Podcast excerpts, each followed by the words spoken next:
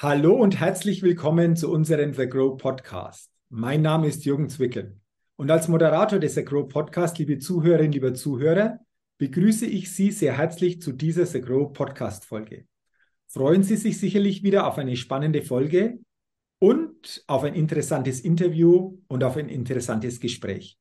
Denn ich habe mir heute für den The Grow Podcast wieder einen ganz besonderen Interviewgast eingeladen. Und ich begrüße heute im Segro Podcast den Mitbegründer von Horat.com, Markus Schindler. Lieber Markus, herzlich willkommen im Segro Podcast. Ich freue mich auf unser Gespräch und schön, dass du dir die Zeit dafür nimmst. Ja, herzlichen Dank, lieber Jürgen. Äh, ich freue mich auch wahnsinnig. Bin schon gespannt, was hier auf mich zukommt. Ja, wir wollen natürlich bestimmte Themen näher besprechen, die mit dem Thema Horat.com zu tun haben. Da werden wir dann mal drauf kommen, was sich dahinter genau verbirgt. Bevor wir das jedoch tun, lieber Markus, wartet auch auf dich zu Beginn die Get-to-Know-Fragerunde. Einige Fragen und wenn du soweit bist, lass uns gerne mit Frage Nummer 1 starten. Jupp, let's go. Let's go. Frage Nummer 1. Frühaufsteher oder Nachteule? Also, seit diesem Jahr beides. Ja? Also seit diesem Jahr bin ich so äh, frisch konditionierter, meist 4.30 Uhr Early Bird. Ähm, von Natur aus würde ich aber eher sagen, bin ich eine Nachteule. Okay, also jetzt klingt spannend. Seit diesem Jahr sagst du 4.30 Uhr. Was war dir der Grund, dass dieses Jahr, dieses Frühaufstehen bei dir sich ja so zeigt oder dass du so früh in den Tag startest? Ja, ich habe äh, dieses Jahr im, äh, die ersten 90 Tage, die 90-Tage-Challenge von Erdem Nasli gemacht. Und seitdem hat sich so einiges in meinem Leben äh, geändert, unter anderem äh, der Langschläfer äh, zum Frühaufsteher. Okay, äh, jetzt frage ich natürlich schon nach. 90-Tages-Challenge. Also gab es da noch andere Bereiche, die da mit integriert waren? Willst du noch mal ganz kurz was darüber erzählen? Ja, das, das könnte insbesondere dich äh, ziemlich interessieren, lieber Jürgen. Ähm, und zwar geht es da eigentlich um eine Mindset-Challenge äh, mit dem Ziel, ein ortsunabhängiges Premium-Produkt, ein digitales Premium-Produkt aufzubauen aber für mich war der Mindset-Part extrem. Also ich beschäftige mich seit 30 Jahren mit Mindset und äh, so, so ein Leidenschaftsthema von mir. Da können wir auch noch mal einen Podcast drüber machen. äh, und ähm, äh, und es war so wertvoll. Also das war, das war anders wie alles andere, das ich davor äh, gemacht habe. Und es haben sich ganz, ganz viele Dinge, wie gesagt, in dem Zug bei mir geändert. Ja, ich bin also quasi ein direkt anderer Mensch und unter anderem auch plötzlich ein Early Bird geworden also nicht immer schaffe ich es um äh, 4.30 Uhr raus. Manchmal wird es auch, heute Morgen war es 4.40 Uhr, ja, ein bisschen verschlafen. Aber ähm, äh, doch, äh, hat sich doch eine deutliche, deutliche Veränderung gezeigt. Okay, also das ist spannend. Äh, so quasi, äh, wenn dieses Mindset wirklich mal bewusst angeguckt wird oder wir bewusst mal gucken, hey, was können wir beim Mindset denn für uns auch noch für Potenziale entdecken, was dann in der Folge möglich ist. Apropos noch eine Frage, Markus, wenn du jetzt so früh in den Tag startest, Hast du da so bestimmte Gewohnheiten, so Rituale, die du einfach auch zum Tagesstart für dich nutzt? Ja, genau. Also ich, äh, ich arbeite insbesondere an meinem Mindset äh, mhm. kontinuierlich mhm. ähm, und äh, schaue eben auch, dass ich mein, mein Produkt, mein digitales Premium-Produkt voranbringe. Ähm, ich bereite so den Tag ein bisschen mental vor, ähm, gucke, dass ich zum Sport gehe äh, und so weiter. Ne? Also da kann man ja jede Menge machen, äh, bis es dann mal so richtig losgeht. Mhm. Aber das sind so die, die Rituale. Jetzt habe ich noch eine Frage. Du hast gesagt, du arbeitest permanent an deinem Mindset. Hast du ja. uns einfach auch hier mal noch eine Info, wie du das machst oder wie wir uns das vorstellen können? Na, also insbesondere reflektiere ich viel. Ja, mhm. Ich reflektiere viel, ich lese viel, ich höre viele äh, Hörbücher oder auch äh, diese, äh, diese Aufzeichnung der 90-Tage-Challenge immer wieder. Mhm. Ähm, und ich mache mir ziemlich viele Gedanken über, über mich selber. Ne? Also wir wissen ja alle, so das, was so im Inneren ist, das wird dann so unsere äußere Welt. Ja? Und äh, ich beschäftige mich leidenschaftlich gern mit der inneren Welt, weil ich auch finde, dass das ganz viele in unserer Gesellschaft viel zu wenig tun. Ne? Also da wird überall ein Filter drüber gehauen über Social Media und man, alle leben nur noch so auf der Oberfläche. Und die eigentliche Lösung, die ist aber nur im Kern. Ja? Und, und jetzt nicht irgendwie oben den Lack zu polieren, ja, äh, damit es besser aussieht, äh, sondern unter der Haube mal so richtig vorzustoßen an die Wurzel.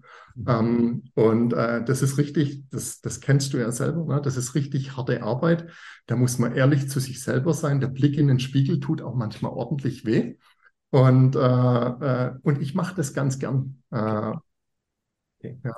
Also ganz, ganz wichtig, was du sagst. Nicht immer einfach, diese Klarheit dann zu erkennen und diese Klarheit kann auch mal wehtun, aber ist ja. genau dann auch wieder wichtig. Äh, und von dem her finde ich das jetzt sehr, sehr spannend, was du da geschildert hast. Und wir haben sicherlich die Frage jetzt noch ein Stück weit mit den Antworten ausgeweitet, aber sehr, sehr, sehr, sehr spannend. Und wahrscheinlich spielt manches auch in die, in die zweite Frage schon mit rein bei dieser Get to Know Fragerunde, denn die lautet, was ist dein Geheimtipp, um auf neue Ideen zu kommen?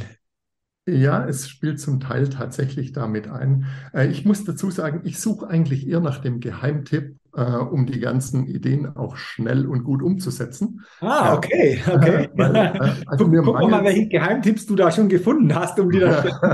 ja, da, da, bin ich noch auf der Suche. Also okay. es, also mir mangelt es eigentlich selten an Ideen. Ja? Also ich sprudel eigentlich immer so, wenn ich es jetzt mal runterbrechen müsste, was ist denn so mein Geheimtipp, dann habe ich es tatsächlich schon gesagt, das ist so dieses, dieses Reflektieren, eher dieses in sich äh, reingehen und dieses, ähm, ja, auch verschiedene Facetten einfach zu beleuchten und zu reflektieren und, und vernetzt das Ganze zu betrachten.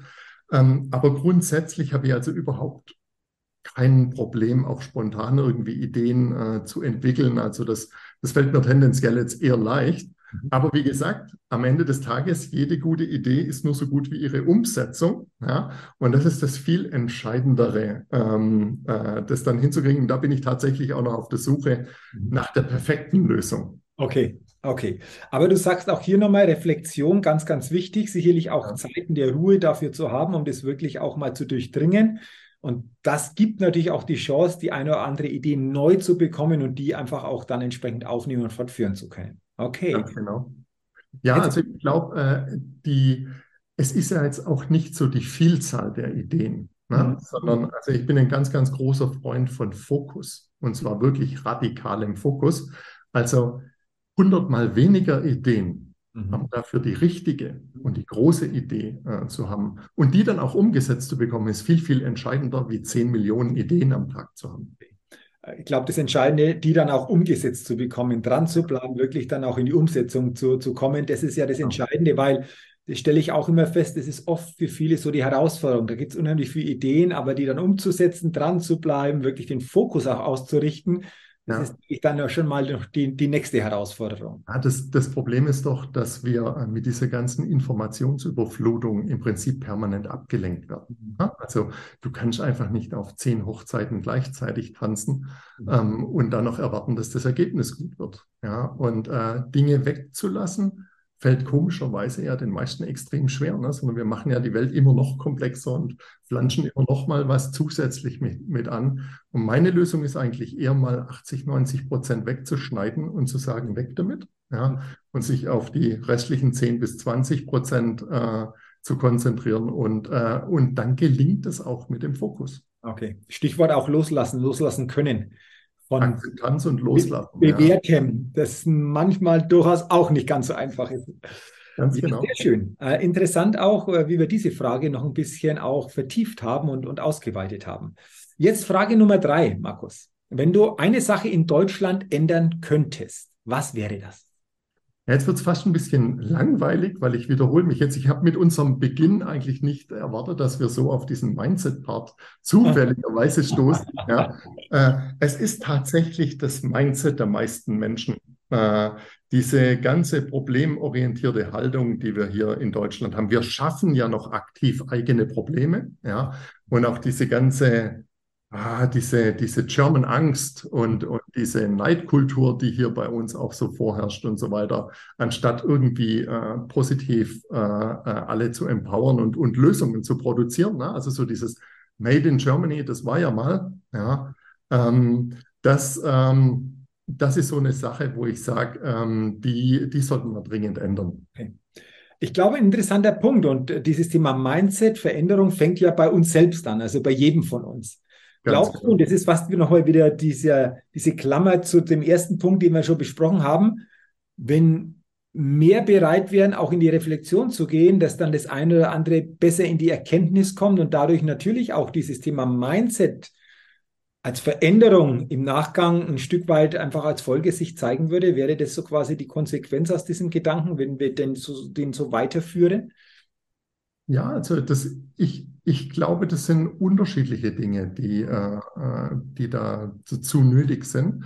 Zum einen mal diese Selbstreflexion und auch mal auch mal nicht diese Belohnungskultur immer zu brauchen. Ne? Also so, so immer, immer den Schulterklopfer, sondern auch mal irgendwie zu sagen, wenn ein Problem auf dem Tisch liegt, da muss halt mal weg, ja, ob das, äh, ob das jetzt immer so angenehm ist oder nicht, sondern einfach mal zu sagen, okay, jetzt wird einfach mal angepackt. Ja. Das andere ist aber, glaube ich, auch, dass das Umfeld schon entscheidend ist. Ja. Also so kennen wir ja, ne? nichts prägt mehr wie das Umfeld. Äh, ich war vor ein paar Wochen äh, in, in Dubai. Mhm da hast du eine ganz andere Energie. Ja? Äh, da habe ich wirklich gedacht, Mensch, wir, äh, da gibt es diese ganzen Probleme, die wir hier in Deutschland so diskutieren, jetzt irgendwie gar nicht. Und ich bin mir ziemlich sicher, die haben auch Probleme, ja. Aber die machen sich dann halt eben ran. Ne? Da haben sie das höchste Gebäude der Welt mit 830 Meter gebaut und so weiter. Und was machen sie? Sie bauen noch ein größeres. Mhm. Ja? Ähm, das hat mir ganz gut gefallen eigentlich. Ja? Und wenn du dann zurückkommst und du erzählst dann in Deutschland, äh, wie das da alles irgendwie war, dann heißt halt, ja, aber das ist ja alles, das ist ja Diktatur und außerdem, das kann ja gar nicht sein und so weiter, wo ich dann irgendwie denke, oh, ja, aber äh, da haben wir das Mindset-Thema schon wieder. Ne? Wie, wie ich mir diese Information jetzt schon wieder um? Ne? Öffne ich mich mal dafür, dafür oder blocke ich sofort ab und sage, ja, das da unten, äh, das ist ja genau wieder das Thema jetzt schon, was, was hier einfach sichtbar wird. Ja, so ein bisschen offen sein halt ne? für Neues und äh, auch ein bisschen veränderungsbereiter sein. Und da tun wir uns irgendwie durchaus ein bisschen schwer und das würde ich mir anders wünschen. Okay haben wir doch jetzt auch gut geklärt. Äh, diese gilt natürlich nie für alle, ne? Also so ja, klar, klar. sind immer falsch, ähm, aber es ist schon äh, äh, eine gewisse Tendenz. Ja, absolut, absolut. Okay, dann Frage Nummer vier. Welches Startup hat dich kürzlich begeistert? Ja, also äh, mich begeistert das Thema KI seit 30 Jahren. Also da war ich noch Schüler, als ich mich mit künstlicher Intelligenz äh, beschäftigt habe. Und ich muss sagen, ich würde sagen, es ist tatsächlich OpenAI, äh, äh, wenn man dazu noch Startup sagen darf, ne, bei so einer Milliardenbewertung. Ähm, äh, oder diese ganzen KI-Startups, ne, auch mit Journey und was da jetzt möglich ist mittlerweile, das finde ich schon extrem faszinierend.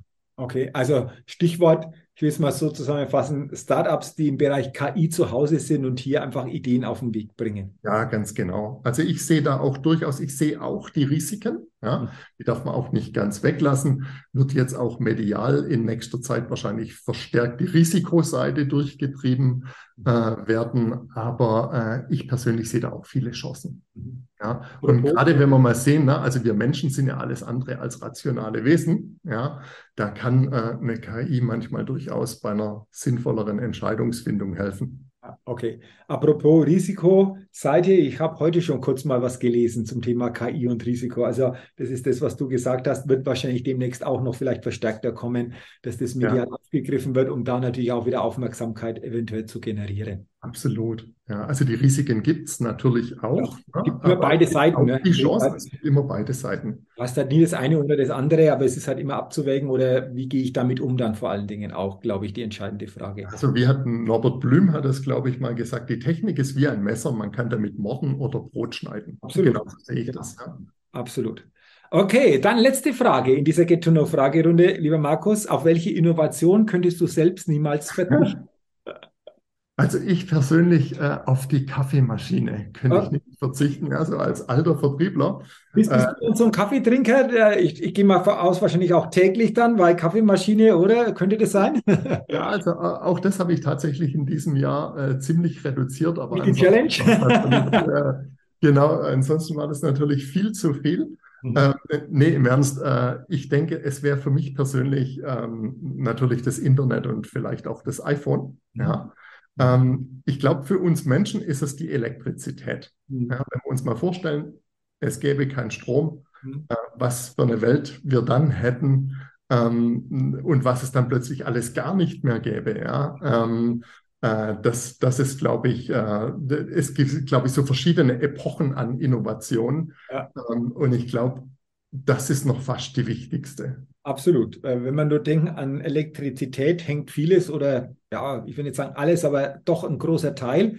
Und es ist ja irgendwo für uns schon zur Normalität geworden, zur Gewohnheit. Wir denken ja nicht mehr drüber nach. Wenn wir so den Schalter anknipsen, geht das Licht an oder jetzt auch hier, wir stecken ein, wir sind verbunden. Von dem her wäre es spannend zu überlegen, was wäre, wenn es das nicht gäbe.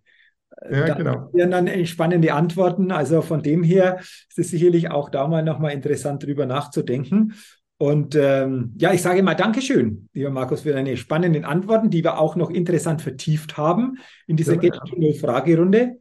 Und wir wollen jetzt natürlich auch noch ein paar Themen darüber hinaus besprechen. Zum einen natürlich Hurra.com. In der Vorstellung habe ich gesagt, du bist Mitgründer, Mitbegründer von Hurra.com.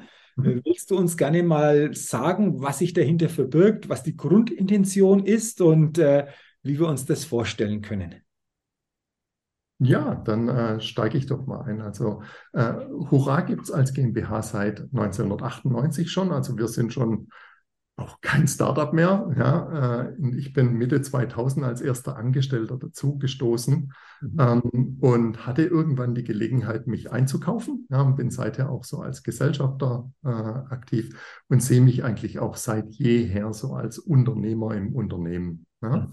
Mhm. Ähm, wir hatten uns ähm, äh, relativ frühzeitig sind wir auf dieses Thema Suchmaschinenmarketing gestoßen ja, und haben uns da als Agentur oder als Digitalunternehmen in dem Bereich äh, positioniert. Ursprünglich im Bereich äh, Suchmaschinenoptimierung, also die organische äh, Suchmaschinen, äh, das organische Suchmaschinenmarketing und später, also ich kenne noch, äh, ich habe noch die Erfindung der Google Ads, äh, damals die AdWords, ähm, miterlebt. Ja, äh, da sind wir dann eben auch als Pionier relativ früh dazugestoßen. Ja, und dann hat ja das Ganze mit dem Online-Marketing angefangen. Gleichzeitig war es so, dass, äh, dass jegliche Art von Technologie damals gefehlt hat. Ne? Heute gibt es ja Zehntausende von Technologie und Tools und alles Mögliche, äh, damals gab es so gut wie nichts äh, oder nicht, nichts Erschwingliches. Ja? Äh, so ist es dazu gekommen, dass wir unsere eigene Technologie bauen mussten. Ja? Also wir haben ein Tracking-System gebaut, da gab es noch keine wirklichen Tracking-Systeme im Markt. Oder äh, wir waren die Ersten, die eine äh, API-Schnittstelle zu Google in Europa hatten.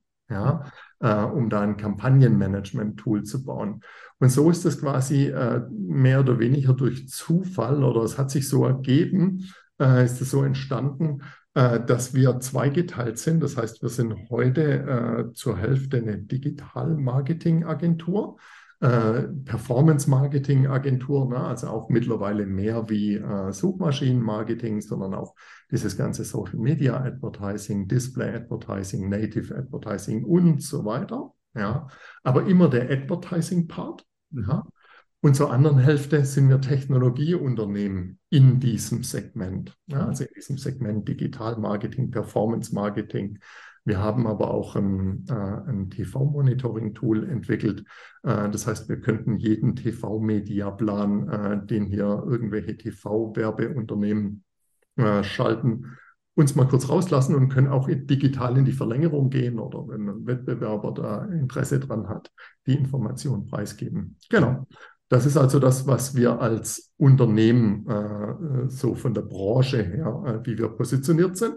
Mhm. Ähm, was uns davon auszeichnet, wir sind in unserer Größenordnung, also wir sind so um die 150 Mitarbeiter äh, etwa, ähm, äh, sind wir ähm, eine der wenigen inhabergeführten äh, Unternehmen noch in dem Bereich. Also unsere komplette Peer Group, die haben sich eigentlich äh, an große Medianetzwerke oder äh, sonstige Unternehmen verkauft mittlerweile. Und wir sind da noch so äh, ein bisschen so wie, wie die Gallier, äh, die hier sich immer noch weigern, den Eindringlingen Widerstand zu leisten oder wie heißt es? äh, andersrum. Und äh, genau, was uns vielleicht von der Organisationsseite auszeichnet, ist, ähm, dass wir äh, 100% Remote-Unternehmen äh, sind. Äh, das hat sich wenig überraschend so durch äh, Corona-Final natürlich so ergeben, aber wir haben eigentlich schon ein paar Jahre davor darauf hingearbeitet, ne, weil ganz viele, die haben gesagt, sie wollten gerne mal vielleicht mal ein, zwei Monate von Bali aus arbeiten oder mal eine Weltreise machen und trotzdem äh, für uns tätig äh, sein. Deswegen haben wir da eigentlich schon aktiv darauf hingearbeitet. Und als dann Corona kam, konnten wir tatsächlich von einem Tag auf den anderen so einen Schalter umlegen und ins Homeoffice gehen. Also das war für uns gar kein Act, weil wir im Prinzip schon komplett ready waren, ja, weil das ohnehin so unsere, ähm, äh, unsere strategische Ausrichtung war. Mhm. Und es hat dann so gut geklappt. Also äh, man muss dazu sagen, äh, es hatte vor eigentlich, die Umsetzung hat eigentlich eher so an unseren Kunden gescheitert. Ne? Also, dass viele große Banken auch gesagt haben, ah, nee, sie können kein Zoom, sie können keine Videokonferenz, das dürfen sie nicht von ihrer IT. Dann kam hier Corona und plötzlich war das eine Woche später gar kein Problem mehr. Ja? Äh, äh geht doch, wo ein Wille ist, ist auch ein Weg. Ja? Und, ähm, äh, äh, und wir sind da so glücklich, das hat so gut für uns funktioniert, äh, dass wir äh, nach drei Jahre Leerstand letztes Jahr im Oktober auch unser vierstöckiges Gebäude verkauft haben. Mhm. Und wir gehen auch nicht mehr den Weg zurück ins Office. Okay. Also mittlerweile hört man ja wieder so, ja, so SAP und äh, einige, die jetzt ziehen sie doch wieder ihre Mitarbeiter zurück, weil es hat für sie nicht so funktioniert. Das können wir also überhaupt nicht bestätigen, äh, sondern für uns hat es, ich will nicht sagen nur Vorteile, das wäre falsch. Ne? Also es gibt schon auch, wenn man es aber richtig macht, hat es deutlich mehr Vorteile ähm, wie Nachteile. Ja, das ist vielleicht so das, was uns äh, ein bisschen mhm. auszeichnet. Was ich noch sagen könnte, vielleicht unser Firmenname Hurra ist ja äh, tendenziell mal eher positiv. Ja, dazu haben wir einen passenden Slogan, Be a Winner. Äh, äh den sehen wir auch so, äh, äh, so unser Anspruch für unsere Kunden, für unsere Partner, aber auch für unser Team, für uns selbst. Ja. Mhm. Und ähm, ja, ich denke, okay. Okay. Das, das, liefert mal einen ganz guten ersten Eindruck. Ja, absolut. Äh, du hast es angesprochen, das interessiert mich jetzt noch. Äh, Markus, dieses Thema 100% Remote. Ähm, klar, du sagst, es gibt äh, sehr viele Vorteile für euch. Das eine oder andere, wo ich sage, klar, das wissen wir beide. Es gibt nicht das eine ohne das andere. Aber willst du uns einfach mal nochmal mitgeben, auf was denn zu achten ist, damit es so funktioniert wie bei euch?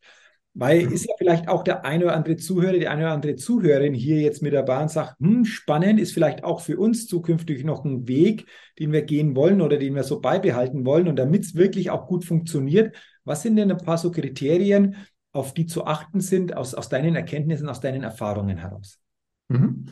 Also was man als allererstes natürlich dazu sagen muss, wir haben natürlich auch ein bisschen Glück mit unserer Branche. Ne? Mhm. Also wir haben ein komplett virtuelles Produkt im Internet. Ne? Also Google-Werbung, Facebook-Werbung, was auch immer, ist ja kein greifbares Produkt, das eine, äh, eine lokale Präsenz erfordert, ja, sondern ist ja seit jeher im Internet und übers Internet ansteuerbar. Ähm, und deswegen haben wir gar nicht so diesen Need. Ne? Anders sieht es äh, natürlich aus, wenn jemand eine äh, stationäre Produktion hat oder ein stationäres Ladengeschäft oder äh, irgendwie äh, eine, eine Fräserei oder eine Dreherei oder irgendwie eine, eine Produktion, selbst wenn dann plötzlich im Büro alle gehen, ja, und das ist dann so ein Geisterding und die, äh, die Jungs und Mädels in der Produktion, äh, die müssen dann immer noch hinkommen und so weiter, dann, dann gibt es schon, ähm, sage ich mal, eine Spannung in der Kultur, die wir jetzt nicht haben, ne? sondern bei uns sind alle remote und es ist für unser Geschäft auch wirklich kein Problem, um das auszuführen. Das muss man mal klar sagen, dass es also äh, äh, äh, auch ein bisschen Glück ist, wie wir branchenmäßig positioniert sind, um das auch ohne Nachteile umsetzen zu können. So, dann äh, ist es so, dass wir wir sitzen, äh, also man braucht ja nach wie vor einen Firmensitz, ne? also der ist nach wie vor in Stuttgart. Ähm, aber wir haben ehrlich gesagt nirgendwo so wenig Kunden wie im Raum Stuttgart. Ja, äh, und, äh, äh, und da sind dann immer ganze Delegationen früher nach Hamburg geflogen oder nach Flensburg oder wo auch immer mit drei oder fünf Leuten, nur wegen anderthalb Stunden Meeting. Ja, war dann kompletter Tag weg, Flugreise, Mietwagen und so weiter. Auch mal unter Nachhaltigkeitsgesichtspunkten, wenn man sich das mal so bewusst macht, ja, wegen anderthalb Stunden Meeting, dass man dann am Schluss sage ich mal, die Präsentation im Meetingraum beim Kunden äh, durchblättert, mhm. ist ja eigentlich völlig sinnlos und auch ein völliger Wert, eine völlige Wertvernichtung, auch mal unter wirtschaftlichen Gesichtspunkten. Ähm, und es fällt jetzt weg. Das ist halt jetzt eben äh, eine Videokonferenz oder ähm, wir haben ein Team, die müssen ja jetzt nicht alle in Stuttgart sitzen. Ne? Also wir kennen auch so dieses ganze Thema Talent War nicht, ne? weil ehrlich gesagt, Talent War hat man nur, wenn man im Radius von 30 Kilometer um Stuttgart-Bliningen vielleicht äh, neue Leute sucht für seine Branche, die dann auch noch bereit sind, herzufahren und dann auch noch fürs eigene Unternehmen zu arbeiten. Wenn man hier deutschlandweit oder mal in der Dachregion oder gegebenenfalls auch äh, europaweit äh, suchen kann, gibt es dieses Talent War eigentlich nicht so. Mal davon abgesehen, Talent War hatte man schon immer, ja, weil echte Talents sind schon immer rar gewesen. Ja, also heute wird das so getan, als ob hier irgendwie jeder Talent ist. Ja, es ist ja immer gaußsche Normalverteilung. Ja, das war ja schon immer da. Aber selbst da haben wir natürlich eine viel bessere Wahrscheinlichkeit, weil wir aus einem größeren Pool schöpfen können. Ja? Und es schätzen eben viele nicht mehr eine Stunde äh, zur Arbeit zu fahren, äh, jeden Tag einfach, abends dann wieder zurück, dann auch noch immer während der Rush Hour.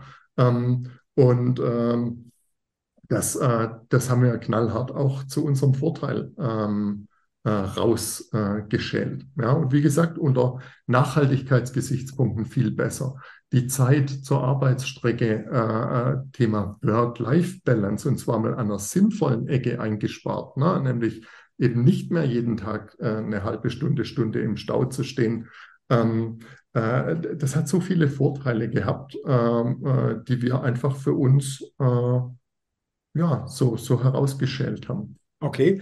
Äh, abschließende Frage dazu. Ähm und abschließende Frage auch für unser Gespräch. Wie macht ihr es von der Kommunikation? Habt ihr immer feste Zeiten, wo ihr auch zum Beispiel auch untereinander online austauscht oder wie regelt ja. ihr das? Ja, also da sprichst du ein ganz wichtiges Thema an. Ne? Also Kommunikation und auch Remote Leadership mhm. ja, funktioniert anders wie im Büro. Mhm. Ja? Also Kommunikation ist tatsächlich noch wichtiger äh, geworden. Äh, wir arbeiten hier komplett natürlich in der Cloud mit äh, äh cloud-basierten Tools, zum Beispiel Slack als Kommunikationstool äh, oder auch äh, Google Meet, Zoom und so weiter, machen sehr, sehr regelmäßig äh, kurze Check-ups ja, oder äh, auch ein Company-Meeting wöchentlich. Und wir treffen uns, also ich treffe mich zum Beispiel mit meinem Team einmal im Monat, ähm, auch live. Ja, äh, da treffen wir uns zum Abendessen. Geht es um das Teambuilding, da geht es darum, dass wir uns so mal austauschen und so weiter. Ähm, und ehrlich gesagt, unter, äh, also während dieser Zeit, da vermissen wir uns gar nicht so wahnsinnig, mhm.